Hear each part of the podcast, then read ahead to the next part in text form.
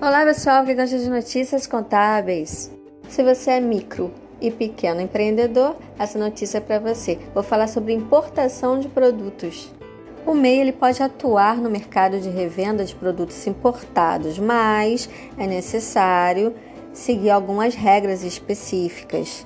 As importações, por exemplo, podem ocorrer desde que a revenda aconteça diretamente para o consumidor final sendo que é comércio varejista.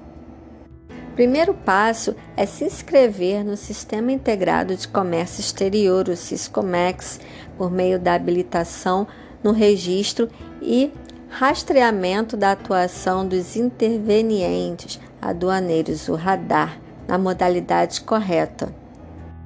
Feito isso, é necessário solicitar uma licença de importação, que é uma espécie de nota fiscal usada pela Receita Federal para acompanhar o tráfego de mercadorias no comércio exterior. Para isso, é necessário pedir ao exportador uma fatura pro forma, ou seja, um documento que sintetize a negociação.